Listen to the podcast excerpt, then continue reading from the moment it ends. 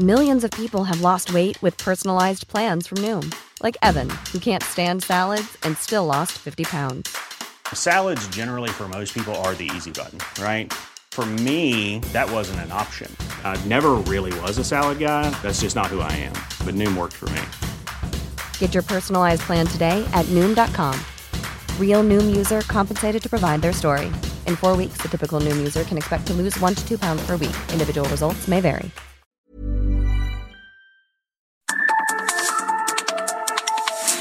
Norte a sur, las coordenadas de la información. Con Alejandro Cacho.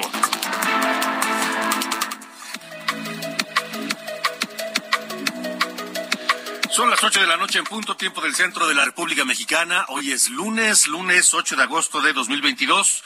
Yo soy Alejandro Cacho y me da un enorme gusto saludarle, siempre agradecido de que me permita acompañarle a través de la cadena nacional de Heraldo Radio en toda la República Mexicana y más allá de nuestras fronteras. También, por supuesto, a través de eh, en los Estados Unidos. Un abrazo fuerte, fraterno desde México, un México lluvioso, un México nublado en este inicio de semana. Y esta noche, esta noche tenemos información y temas interesantes que compartir con ustedes aquí en De Norte a Sur.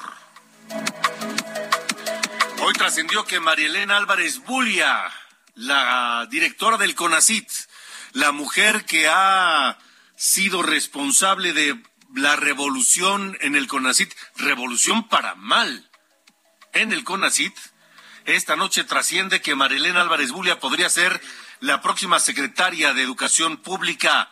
Esto tras la salida de Delfina Gómez, quien deja la CEP para ir por la gubernatura del Estado de México. Esta mañana el presidente López Obrador anunció que publicará esta semana un acuerdo para hacer que la Guardia Nacional pase a formar parte de la Secretaría de la Defensa Nacional. Argumenta que tiene que utilizar todos los márgenes legales posibles para resolver este problema de inseguridad, pero el presidente no está considerando que esto es una reforma constitucional. No se trata solamente de un decretazo, no se trata solamente de un acuerdo, se trata de modificar la constitución. Y para eso, el presidente y Morena no tienen los votos suficientes en la Cámara de Diputados. Por lo pronto, legisladores de oposición ya anunciaron que impugnarán este decreto porque dicen, claro, es inconstitucional.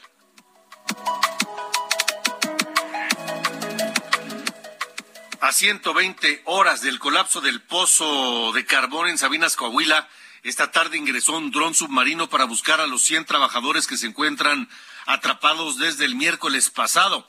En tanto, el carbón, que se extrae de estos pozos llega a la Comisión Federal de Electricidad a través de prestanombres. Sobre eso hablaré esta noche con Andrea Vega, periodista de Animal Político, que publicó una, una investigación al respecto.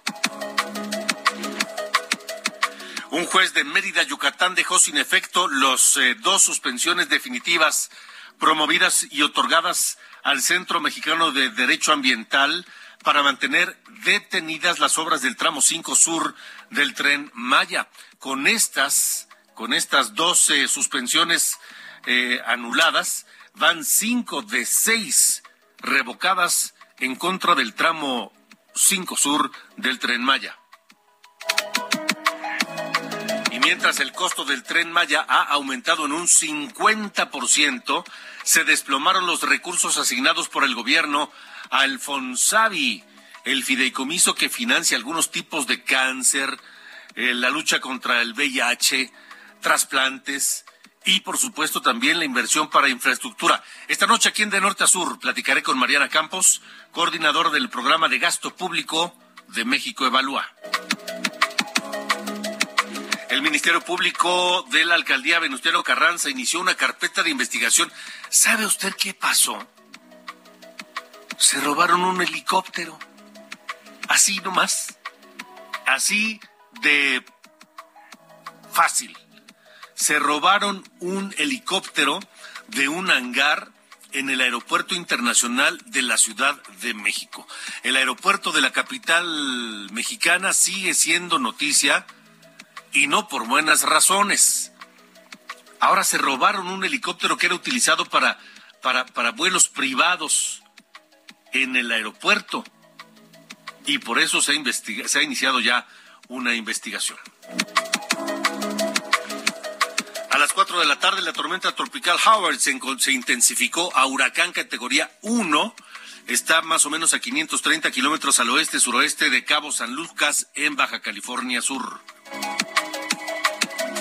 Este lunes se reportan 2.500 casos nuevos de coronavirus en las últimas 24 horas y 22 defunciones por COVID-19.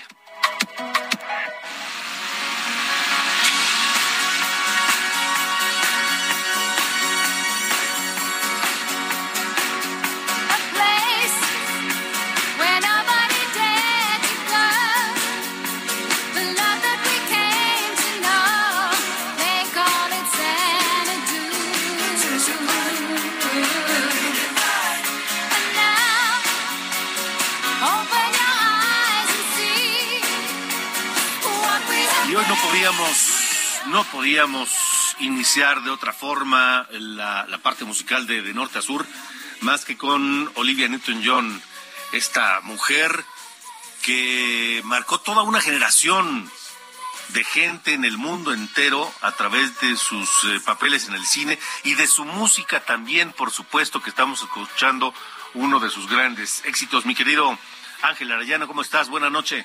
Hola Alejandro, muy buenas noches. Pues sí, ya lo mencionas. Y fíjate que coincidentemente, 8 de agosto de 1980 salió a la venta este disco Xanadu. Es la banda sonora que grabó Olivia Newton-John para esta película, película del mismo nombre, y que también participó Electric Light Orchestra. Ahí de fondo se escuchan, de hecho, los, los coros de Jeff Lynne, el líder de esta banda.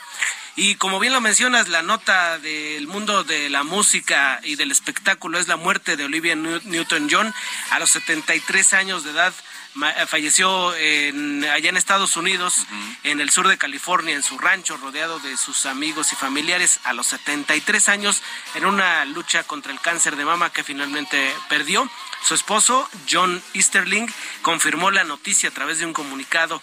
Dice que murió pues al, lado de los suyos y pues escuchamos aquí esta canción Xanadu que fue una de las películas donde participó Olivia Newton-John que no fue muy exitosa, la verdad está media floja la película, es de una musa que se enamora ahí de un de, un de un humano y se desarrolla la película en los problemas que tienen para unirse en el amor, ¿no? Entonces, este es Xanadu. Pero hay otra película que esta sí fue muy, exitosa, que es Vaselina. Grease, que fue interpretada o protagonizada con John Travolta y cuya canción que no estaba incluida, digamos, originalmente es esta Hopelessly Devoted to You. Vamos a escuchar un fragmento.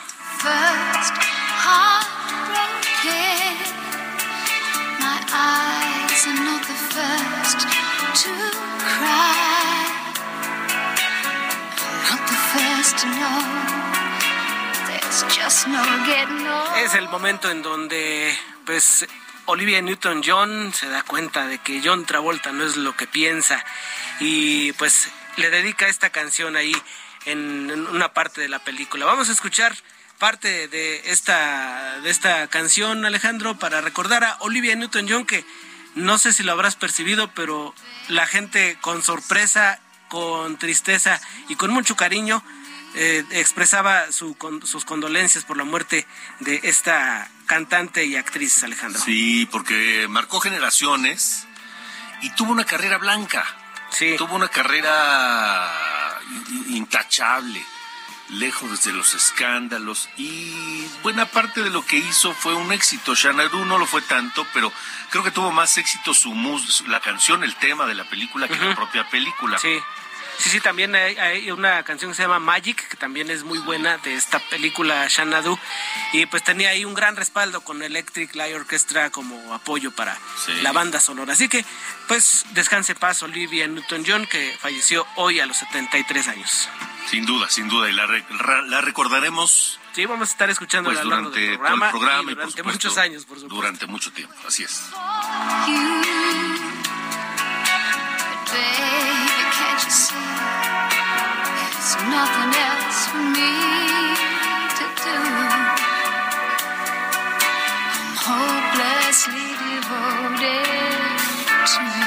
Gracias, Ángel Arellano. 8 con 9, estamos en Norte. norte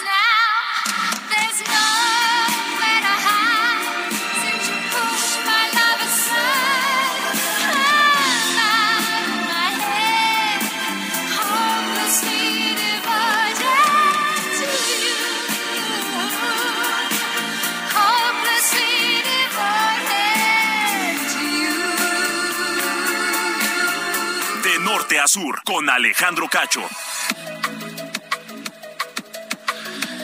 Bueno, comenzamos con la información. Le decía esta mañana el presidente López Obrador anunció que a través de un decreto, pues se ordenará que la Guardia Nacional dependa directamente de la Secretaría de la Defensa Nacional.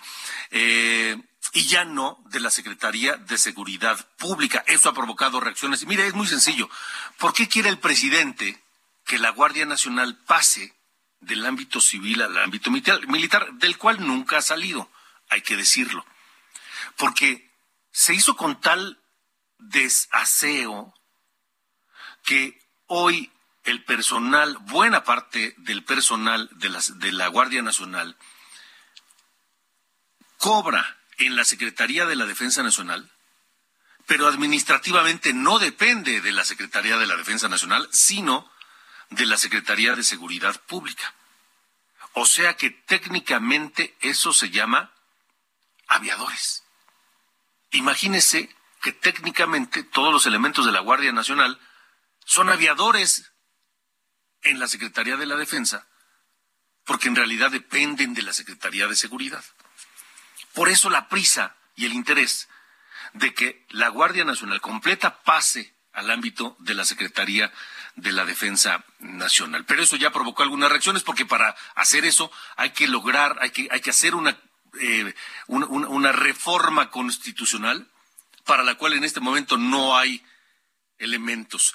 Elia Castillo, tú tienes los detalles de lo dicho hoy por el presidente. Te escuchamos. Buenas noches. Muy buenas noches, Alejandro. Bueno, pues sí, efectivamente las fracciones de oposición del PAN, PRI, PRD y Movimiento Ciudadano en la Cámara de Diputados pues reaccionaron justamente a este anuncio del presidente Andrés Manuel López Obrador, descalificaron justamente este anuncio de que la Guardia Nacional dependa de la Secretaría de la Defensa Nacional a través de un decreto. Acusaron que a través de decretazos, bueno, pues el titular del Ejecutivo busca pisotear la Constitución, toda vez que Morena, recordaron, no cuenta con los votos para aprobar una reforma constitucional. El coordinador del PAN en la Cámara de Diputados, Jorge Romero, señaló que eh, al presidente se le olvida que la Guardia Nacional tiene un carácter constitucional de origen civil y así quedará mientras no se apruebe una reforma constitucional. En este sentido, recordó que Morena y aliados justamente no cuentan con esta mayoría calificada de 334 votos que se requieren para su aprobación. En este mismo sentido, se pronunciaron los coordinadores de las bancadas del PRD, Luis Espinosa Cházaro, y de Movimiento Ciudadano, Jorge Álvarez Maínez, quienes alertaron de la gravedad de este nuevo decreto señalaron que ante la falta de mayoría calificada en la Cámara de Diputados, el primer mandatario pues busca pisotear la Constitución para militarizar el país. Te comento que las fracciones del PRD y del PRI pues adelantaron que interpondrán recursos de inconstitucionalidad ante la Suprema Corte de Justicia de la Nación a fin de frenar este decreto, esta propuesta del presidente Andrés Manuel López Obrador para emitir este decreto. Este es el reporte que te tengo. Vaya, pues vaya al lío administrativo en el que están metidos, porque la oposición dice no va a pasar. Vamos a esperar a ver qué termina todo esto. Elia, gracias. Muchas gracias, Alejandro. Buenas noches. Gracias, buena noche. Y sí, como le digo, pues ¿cómo lo van a resolver? Vamos a ver, porque no se trata solamente de dar un manotazo en la mesa y decir, así se hace porque yo lo digo. No, para eso tenemos algo que se llama Constitución General de la República que es el máximo órgano, la ley de leyes que nos rige. Y no se trata solamente de cumplir pues voluntades. Vamos a esperar a ver en qué, en qué termina todo esto. Vamos a, otras cosas. Eh, otra de las reformas en las que está interesado y empeñado el presidente de la República es la reforma electoral. Quiere desaparecer al Instituto Nacional Electoral como lo conocemos para tener uno pues que le guste a él, que le acomode. Y el presidente dice que los consejeros deben ser electos por el pueblo. Pero si a mí me preguntan a quién propondría yo como consejero electoral, francamente no lo sé. Porque no se trata de poner solamente a mi compadre o al que me cae bien, sino a personas de probidad y de capacidad a toda prueba. No se trata solamente de, de, de, de, un capricho. Eh, comenzaron ya los foros del Parlamento abierto para esta discusión precisamente y estuvo ahí entre otros personajes José Waldenberg.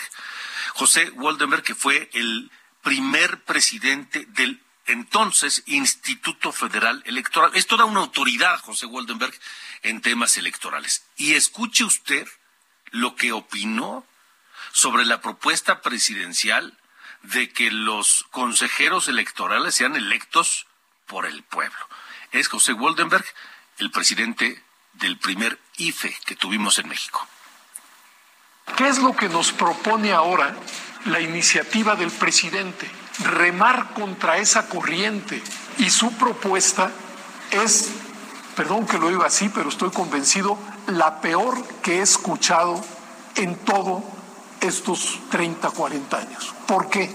Porque ahora se supone que el presidente de la República va a proponer a 20 consejeros.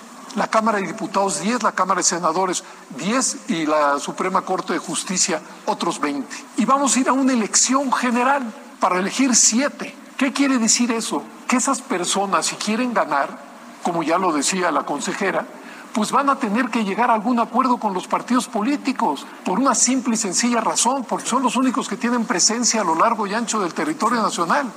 Pero pongámonos en el extremo.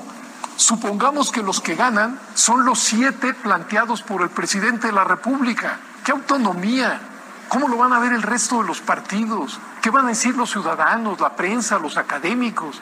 Vamos a volver a un órgano electoral totalmente partidizado. Es decir, si el asunto va por ahí, yo lo que prefiero es que se mantenga tal y como está ahora, porque como, como está ahora ha funcionado y nuestras elecciones son transparentes y son los, los cambios en los humores públicos los que deciden quién debe gobernar y cómo debe integrarse el Congreso. La peor propuesta que ha escuchado en 30 o 40 años José Waldenberg. Es lo que dice el presidente del primer IFE que tuvimos en la historia de México. 8 con 17. Cambiamos de tema. Porque el FONSAVI es un fideicomiso que ahora pertenece al INSABI y que financia pues intervenciones para padecimientos muy costosos. Algunos tipos de cáncer, el VIH, trasplantes, malformaciones congénitas y por supuesto también sirve para financiar infraestructura. Los recursos asignados a este fideicomiso son preocupantes porque se desplomaron en 2019 con la transición del Seguro Popular al INSABI. Y la situación hoy es precaria y preocupante. Mariana Campos coordinadora del programa de gasto público en México Evalúa, tiene detalles sobre esto. ¿Cómo estás, Mariana? Buenas noches. Muy buenas noches, Alejandro. Me da muchísimo gusto saludarte. ¿Qué ha pasado? ¿Qué hay de estos costos de este de, la, lucha contra algunos tipos de cáncer, VIH, trasplantes, etcétera? Bueno, pues mira, primero eh, partir del, del, del gasto que hemos identificado que se ha empleado desde el FONSAVI eh, para atender trastornos este, catastróficos, ¿no? Y lo que vemos es que lamentablemente eh, este, este asunto ha venido a mal desde la transición, es decir, previo a la pandemia, porque luego tendemos aquí en México a justificar todo lo que nos está pasando como si fuera producto de la pandemia. Eh, en 2019 eh, el gasto dedicado desde, desde este fideicomiso ya Fonsavi a eh, la atención de gastos catastróficos cayó 31% en relación a 2018. Solo en un año se desplome. Y esto lamentablemente se mantuvo así en 2020. Ya para 2021 no podemos conocer los datos porque no hay transparencia. Y pues lo mismo en 2021. A ver, ¿cómo que no hay transparencia? Simplemente... Ya no se reporta. ¿Ya no se reporta qué hacen con ese dinero del Fonsavi? Pues cómo están eh, gastando para financiar las enfermedades catastróficas. Eh, que este, digamos, fondo tiene esa misión. Pues. Y además de eso, supongo, eh, pues tampoco sabemos cuánto dinero es. Pues mira, eh, no, no, no, no, exacto, ya no sabemos. En 2000, eh, en 2019 vimos que era alrededor de 6 mil millones de pesos lo que se había empleado. Y pues sufrió esta caída de 31%, que es parecido al 2000, eh, a 2 mil millones de pesos la caída, ¿no? En 2020, año de la pandemia, se mantuvo similar. Eh, y ya en 2021, pues no hemos podido conocer los datos. Además, también se reportaba el número como de casos atendidos. Y eh, vimos también que hay una caída importante desde 2019, o sea, cayó de 129 mil a 107 mil, ¿no? Eh, hay que decir, Alejandro, que esto venía cayendo ya desde antes, pero en 2019 es en donde vemos un desplome muy importante y creemos que tiene que ver con esta transición. ¿Desde antes cuánto, eh, Mariana? ¿Desde cuándo empezó a caer este dinero? Mariana Campos, coordinadora del Programa de Gasto Público de México Evalúa. Mira, el dinero vimos que empezó a caer desde 2016. Eh, fue como el mejor año. Okay. Eh, desde el final del gobierno de Peña Nieto. Sí, ya en los últimos años, exactamente. Los casos empezaron a caer desde 2014. Ajá. Los casos atendidos. Y bueno, pues nos preocupa muchísimo, ¿no? Que además, bueno, si ya vemos en lo individual algunos temas, este, sí están eh, de verdad muy preocupantes. Por ejemplo, para para el, gasto, ¿no? En, atención de cáncer de mama en 2020 fue, pues, eh, digamos, 1.116 eh, miles de millones de pesos, pero pues la caída 30% frente a 2018, ¿no? Muy, muy estrepitosa. Ahora, ¿qué se puede hacer?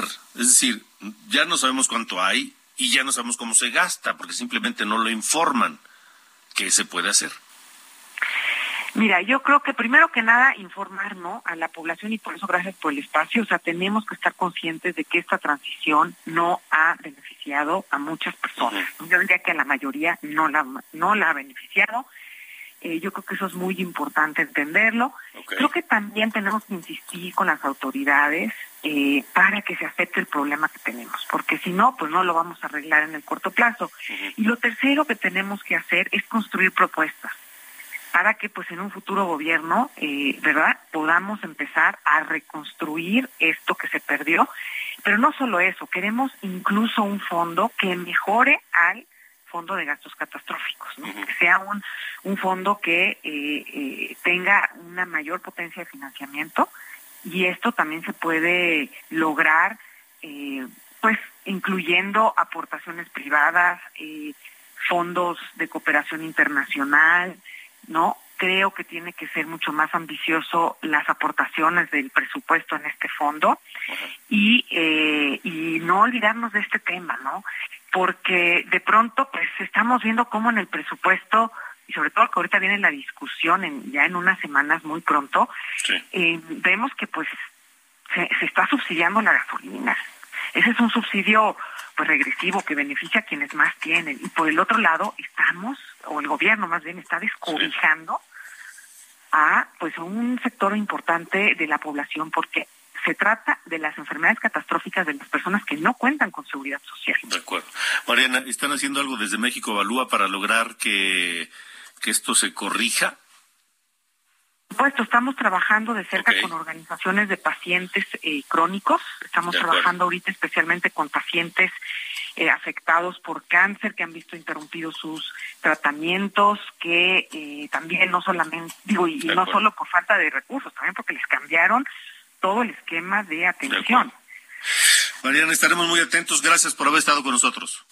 De nada, muchas gracias a ti. Hasta luego. Gracias, buenas noches. Vámonos a una pausa. Estamos en De Norte a Sur. Escuchamos a Olivia Newton-John, que murió, por desgracia, hoy. Magic, una canción grabada por ella para la banda eh, sonora de la película Shanaru. De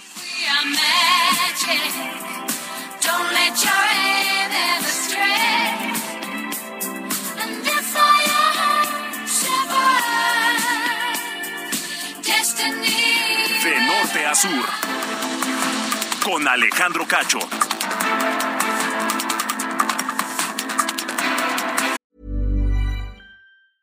It's that time of the year. Your vacation is coming up. You can already hear the beach waves, feel the warm breeze, relax, and think about work. You really, really want it all to work out while you're away. Monday.com gives you and the team that peace of mind. When all work is on one platform and everyone's in sync, things just flow wherever you are. Tap the banner to go to Monday.com.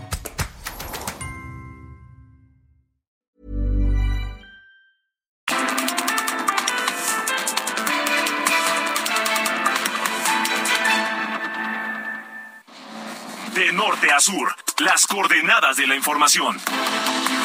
Con Alejandro Cacho.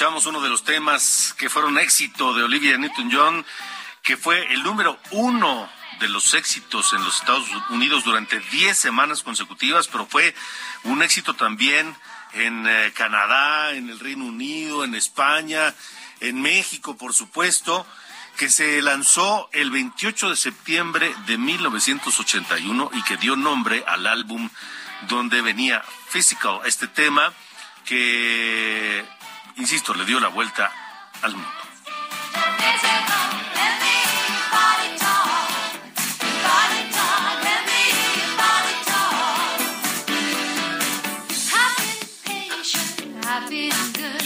De norte a sur, con Alejandro Cacho. De Olivia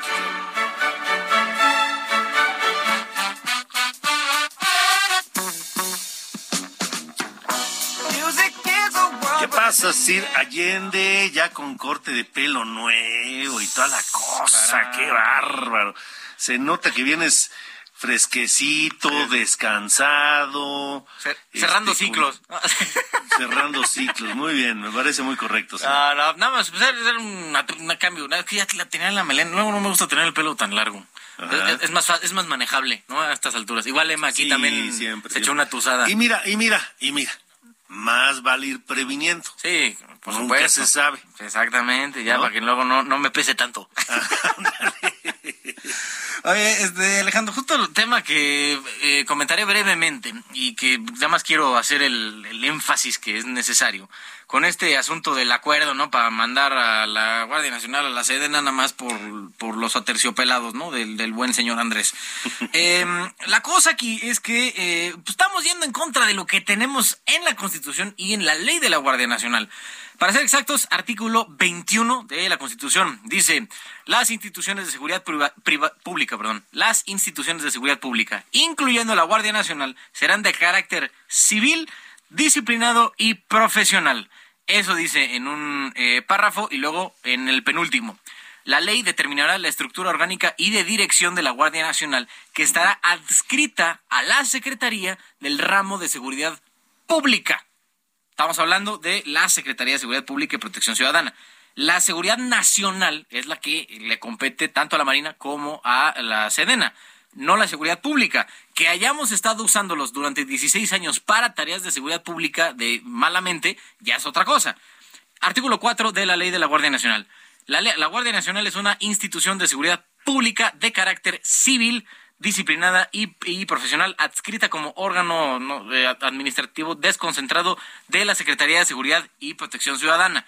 La aberración de acuerdo, que hasta ahorita no ha sido oficial, pero parece que ya amenazamos, ¿no? Con que lo van a publicar esta semana, es una afrenta por completo, así nada más que por mis tompiates se va a volver parte de la Secretaría de la Defensa Nacional, porque seguramente ya vio que no tiene los votos para cambiar ni la Constitución ni la ley de la Guardia Nacional. Y aquí, es casi casi pintarles este caracolitos al proceso legislativo, a las instituciones democráticas de este país y decir, ¿saben qué? Tío, está bien que la constitución de una cosa, pero aquí yo en mi, en mi, este, en mis terruños, en la administración pública federal, aquí yo me pongo de acuerdo como para hacer de cuenta que esto no existe y este poner la, la, Guardia Nacional de facto en la Sedena, que más o menos fue lo que pasó, ¿te acuerdas? Que con la, con la reforma educativa, antes de que fuera propiamente abrogada, eh, igual hizo un decreto, un acuerdo, algo así, que para efectos básicos decía, ignoren lo que dice la Constitución. Entonces aquí estamos viendo una reedición que sin duda debería ser este, desafiada y tirada en las cortes de este país. Ay, mi querido Carlos Allende. Digo, vamos no podemos, a ver qué pasa. La verdad es que no podemos decir que estamos sorprendidos. O sea, no, no, no, no, no, no, no, no, pero híjole, ya hacer esto de esta manera por encima, de, o sea, pasar por encima de la Constitución a la que el presidente juró Guardar y hacer guardar. Guardar y hacer cumplir y hacer cumplir. Sí, sí. Pues, pasándole un camión así de 18 toneladas encima. Sería gravísimo. Muy bien. Pues bueno, esperemos a ver qué pasa. Sí, señor. Gracias y que pase usted muy buena noche. Igualmente, fuerte abrazo. De norte a sur, con Alejandro Cacho. Bueno, el drama en Coahuila no termina. Alejandro Montenegro, más de 120 horas de desde que quedaron atrapados 10 mineros ahí y no pasa prácticamente nada. Buenas noches. ¿Qué tal, Alejandro? Muy buenas noches. Te saludo con gusto desde Coahuila. Pues bien, lo señalas, hoy se cumplieron ya cinco días y un poco más desde que permanecen atrapados estos 10 mineros y como tú lo señalas eh, muy correctamente, pues no hay para cuándo Hoy el secretario de la Defensa Nacional estimaba que para mitad de semana ya podrían iniciar las labores de rescate, sin embargo, pues no queda muy claro cuándo será esto precisamente. Hoy ingresó ya un dron en su Creo que perdimos la comunicación con Alejandro Montenegro. Este, en un momento más vamos a, a retomar esta comunicación porque, pues sí, un dron subacuático para tratar de saber bien qué es lo que está ocurriendo allá, qué está pasando con estos, con el rescate de estos, de estos, de estos mineros, si hay eh, condiciones para poder intentar sacarlos. Bueno, pues este, a ver, a ver qué pasa. Alejandro, te perdimos, pero recuperamos. Decías ya este dron listo. Así es, eh, Alejandro, más o menos a las 3 de la tarde ingresó este dron a la mina eh, con el objetivo, bueno, pues precisamente de ver si ya había las condiciones dadas para iniciar el rescate y estamos a la espera de la información. Ya concluyó precisamente este este ingreso del dron. Estamos a la espera de la información. Acaba de terminar hace unos minutos una reunión entre las autoridades y bueno, pues se espera que en los próximos minutos eh, Words pues den la información sobre los resultados de este dron y ver si ya por fin podrían eh, eh, ingresar para rescatar a estos mineros porque los familiares cada vez pues están más desesperados. Muy bien, de acuerdo, Alejandro, pendientes. Claro que sí, muy buenas noches. Gracias, buenas noches. Mientras tanto, el presidente López Obrador visitó el fin de semana esta zona allá en Coahuila y luego de reunirse con los familiares de los mineros, este fue el mensaje de una de las eh, familiares, madre de dos dos de los diez atrapados ahí en esta mina. Una madre de estos dos hombres, la señora Lucía Rodríguez, que luego de entrevistarse con el presidente López Obrador, dijo esto. Señor presidente, le agradezco su visita que vino a hacer a esta área donde está ahorita el dolor Le agradezco que haya venido a tomarse la foto con mi dolor de mi familia y el dolor de cada uno de los que estamos aquí. Gracias, espero y sus fotografías le sirvan para su política. Gracias, muchas gracias por el grandísimo visita que nos vino a hacer. Se lo agradezco. Híjole, qué duro mensaje de una mujer que vive con la esperanza de poder recuperar con vida a sus hijos que llevan ahí cinco días en una mina atrapados sin que nadie pueda hacer nada por ellos. Ante este reclamo, el presidente dijo en su conferencia matutina que pues se debe al enojo y la preocupación de los familiares. Las familias lo que pues están, pues ya usted imaginan, muy dolidas, tristes, preocupadas y también pues llenas de sentimiento. Hay que comprenderlas, abrazarlas, quererlas, que una familia, una señora me dijo algo, sí, yo no lo tomo a mal. Cuando uno es servidor público y hace las cosas pensando en los demás, cuando no se tiene problema de conciencia, eh, se puede y además se debe pensar siempre en pagar una cuota de humillación.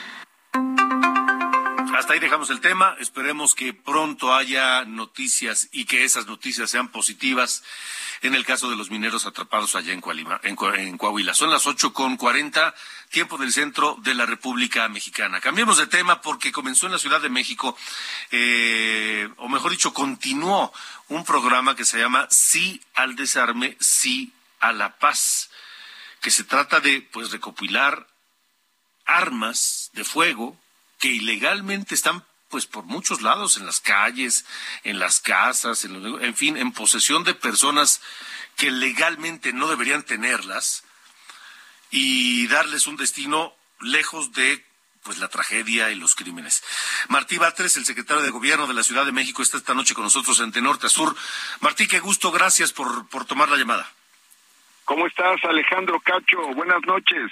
Con gusto de saludarte, Martí. Eh, va bien este programa, Desarme, sí a la paz. ¿No? Sí al desarme, sí a la paz.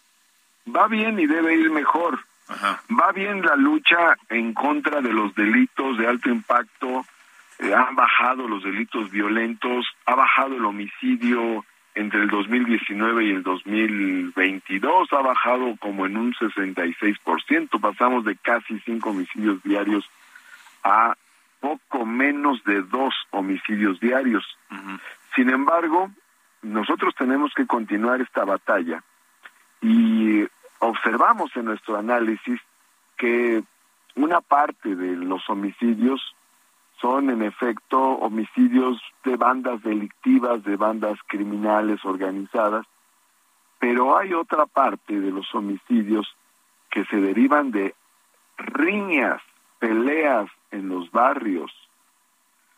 En esos homicidios juegan un papel importante estas armas que están en, en las casas, en los hogares. Hay una pelea, una riña, y alguien recuerda que tiene un arma en su casa, va por el arma y la detona en contra de, del vecino con el que está peleando. También se usan esas armas a veces en, en temas de violencia familiar. Sí, o también, no, también ocurre que los menores llegan a encontrarse el arma de su padre y pues la accionan involuntariamente y se, se autolesionan o lesionan a un amigo o a un familiar. Accidentes fatales, sí. Accidentes fatales, terribles. Ya hace poquito vimos cómo se llevó un muchacho un arma a su secundaria, la secundaria Chile, y le perforó el dedo a otro niño, pero pudo haber sido peor el desenlace. Sí, claro. Entonces, hacemos una labor cotidiana que a través del programa Sea el Desarme, Sea la Paz, vamos instalando cuatro módulos itinerantes por las alcaldías. Este viernes, por ejemplo, instalamos un módulo en la iglesia de la colonia Santa María Nonualco, que queda en Álvaro Obregón, una colonia que está pegada al periférico, en la parte baja de Álvaro Obregón. Y ahí instalamos un módulo que recibe armas. Ahora, estos módulos se encuentran en algunos lugares, pero a veces hay personas que están lejos de esos módulos y también quieren entregar algún arma que tienen en su casa. a cambio de la entrega de esa arma, eh, le damos eh, una cantidad de dinero a las personas que hacen la entrega eh, para estimular la entrega de las armas. Hay un tabulador desde una pistola de salvas que puede hacer un daño muy menor, te entregan unos 500 pesos más o menos, pero ya por una una pistola calibre 22 o 38 o 9 milímetros, en fin, va aumentando este el, el, monto del recurso, se pueden entregar siete mil, nueve mil, diez mil pesos, se entrega un rifle viejo pero en buen estado, se pueden entregar hasta 21 mil pesos. Una señora entregó dos rifles eh, hace algunas semanas y le dieron 43 mil pesos por los dos rifles. Entonces, con ese dinero, pues ayuda a sus hijos o sus nietos. Sí, cómo no. Eh, se les compra calzado o libros o ropa.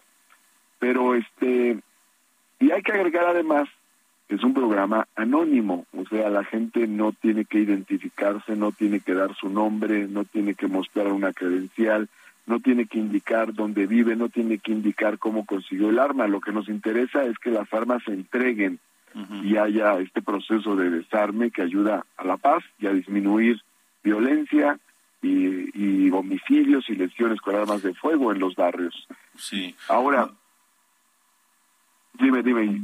Te, te, preguntaba Martí Batres, secretario del Gobierno de la Ciudad de México, ¿tampoco hay investigación alguna sobre las armas que se entregan? En este caso no. Ok, o sea, alguien va, entrega el arma, recibe el dinero que le toca y, se acabó el asunto.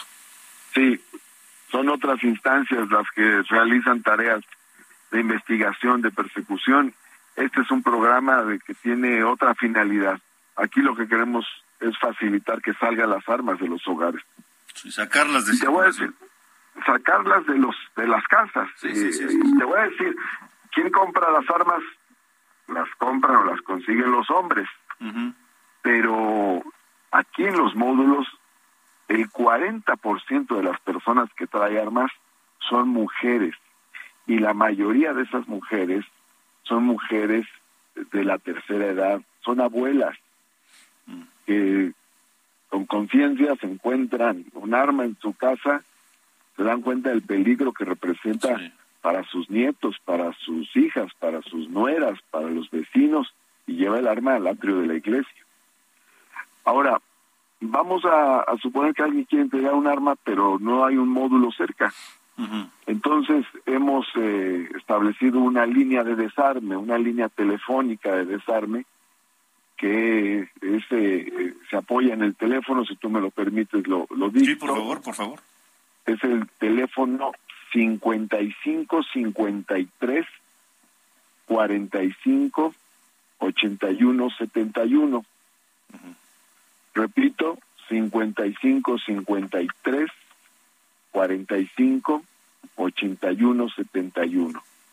Es este el número telefónico al que puede hablar alguien que diga tengo una pistola, quiero entregarla. Y se sigue el mismo procedimiento para que pueda entregarla de manera anónima, se lleva un recurso que puede emplear en favor de su familia y tenemos una pistola menos en circulación, como decías, y una vida más. De acuerdo. Eh, este programa, eh, ¿hasta cuándo estará vigente? ¿Hay un lapso? Toda la administración. De hecho, es un programa que tiene... Pues es permanente. Formalmente tiene cuatro años, aunque con la pandemia se vio muy este, interrumpido. El confinamiento pues hizo muy difícil que la gente fuera a entregar armas en las parroquias, ¿no? Entonces ahí bajó mucho y eh, este, esto nos obligó a hacer un relanzamiento en agosto del año pasado, hace un año precisamente. Entonces, en cualquier momento aquella persona que quiera entregar un arma y obtener un recurso económico a cambio, sin investigación, sin identificarse, sin nada, llama al 55 53 45 81 71. ¿Lo dije bien? Así es, es correcto. y ahí ya le darán instrucciones, se pondrán de acuerdo, de acuerdo y ya. Así es, ahí ya se le dirá dónde se entrega y todo. En cualquier momento, durante este, esta, este, este gobierno de la doctora Claudia Sheinbaum, este, pueden hacer eso en cualquier momento. Pues vaya, que lo aproveche el mayor número de gente posible. A lo largo de toda la administración. Es un doble beneficio, se deshacen de un peligro que tienen en su casa y obtienen un recurso a cambio. De acuerdo. Martí Batres, secretario de Gobierno de la Ciudad de México, gracias, siempre un gusto. Muchas gracias, Alejandro Cacho, te mando un abrazo y gracias por facilitarnos esta información que es útil pues siempre, para la Aquí, aquí estaremos, aquí estaremos en el tema. Gracias y buena noche. Gracias, buenas noches. Adiós. Las ocho con cuarenta nueve.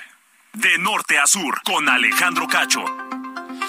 Bueno, y luego de una reunión que sostuvieron el gobernador de San Luis Potosí, Ricardo Gallardo, y el embajador de Estados Unidos en México, Ken Salazar, acordaron fortalecer las políticas públicas en materia de seguridad, inversión económica y empleo, migración, entre otros temas de interés para el gobierno de Estados Unidos ante la llegada del nuevo gobierno de Ricardo Gallardo, quien agradeció la relación que se ha desarrollado entre ambos gobiernos y detalló que para su gestión, su gobierno, su administración, la seguridad es un tema primordial por lo que San Luis Potosí es el único en el país que cuenta con este modelo de seguridad pública tras la creación de la Secretaría de Seguridad y Protección Ciudadana y la Guardia Civil Estatal. El embajador Ken Salazar, por su lado, subrayó la importancia de la relación entre el gobierno de Estados Unidos y el de San Luis Potosí misma que implica el desarrollo económico, la generación de empleos y la seguridad, aseguró esto de San Luis Potosí el embajador Ken Salazar. San Luis Potosí es uno de los estados más seguros, ¿no? En comparación con otros estados. Y por eso la seguridad fue uno de los temas que hablamos Ahí está lo dicho por el embajador de Estados Unidos. Vamos con Karina Cancino, corresponsal del El Heraldo en Nayarit. Llegan médicos especialistas cubanos. Karina, ¿cómo te va? Buenas noches. ¿Qué tal? Buenas noches, Alejandro. Buenas noches a todos. Bien, bueno, en Nayarit, después de 16 días de haber sido presentados en esta entidad, los médicos cubanos pues ya empezaron a laborar este lunes en los diferentes centros eh, médicos a los que eran principalmente lugares comunitarios porque estaban capacitándose en cuestiones de protocolo, pero principalmente porque estaban validando sus estudios a la así lo dio a conocer el gobernador del estado, Miguel Ángel Navarro Quintero, quien también dijo que no habrá bases para estas personas que no son basificados y que habrá espacio también para especialistas de Nayarit. No se han revelado todavía los montos de cuánto se van a pagar o cuánto será el salario de estas personas, sin embargo, dijeron que esto corresponde a la entidad central, es decir, a la Secretaría de Salud de la Federación. Y ya por último, nada más darte a conocer que están en los municipios de Tepic, Rosa Morada, Islán del Río, Jesús María, así como en las varas municipios de Compostela, Santiago, Cuintla y Acaponeta es donde están trabajando, y la Yesca, perdón, están trabajando estas personas para ofrecer servicios de especialidades. Esta es la información desde Nayarit. Bueno, gracias, gracias Karina, buenas noches. Buenas noches. 8 con 52. De norte a sur, con Alejandro Cacho. Bueno, le comento que el presidente de Estado, el expresidente de Estados Unidos, Donald Trump, está muy enojado, está muy molesto porque el FBI se presentó en su mansión de Mar a Lago, en Palm Beach, en Florida, eh, según se confirmó hoy. Estos son tiempos oscuros para la nación, ya que mi hermosa casa en Mar a Lago, en Palm Beach, Florida, se encuentra actualmente sitiada y allanada, ocupada por un gran número de agentes del FBI, dijo el eh, presidente Donald Trump. Nada de esto le había pasado antes a un presidente de Estados Unidos. Pues no, nada le había pasado a un presidente de Estados Unidos antes, pero ningún presidente de Estados Unidos eh, eh, había sido investigado por, por no pagar impuestos, por ejemplo o ningún presidente de Estados Unidos había sido sentado en el banquillo de los acusados por eh, motivar, arengar a una protesta como la que vimos en el Capitolio para evitar la toma de protesta de Joe Biden eh, cuando asumió la presidencia de los Estados Unidos.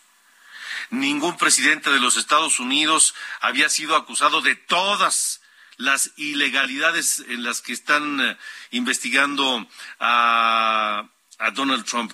El Departamento de Justicia ha estado investigando el descubrimiento de cajas de registros con información clasificada que fueron llevadas a Mar a Lago cuando terminó el gobierno de Trump. Es decir, hubo información de la presidencia de Estados Unidos que no debió haberse llevado a otro lado, que debe haberse quedado ahí y simplemente el señor Trump dijo, esta me la llevo y es parte de las cosas que le está investigando el FBI.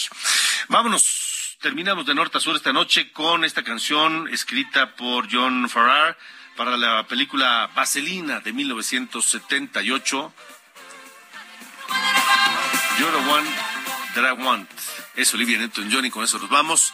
Gracias. Hasta la próxima.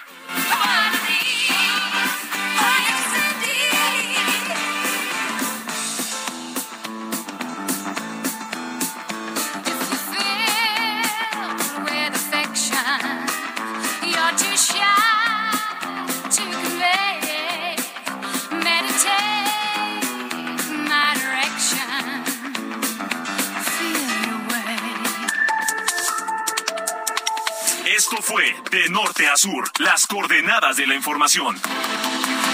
Con Alejandro Cacho.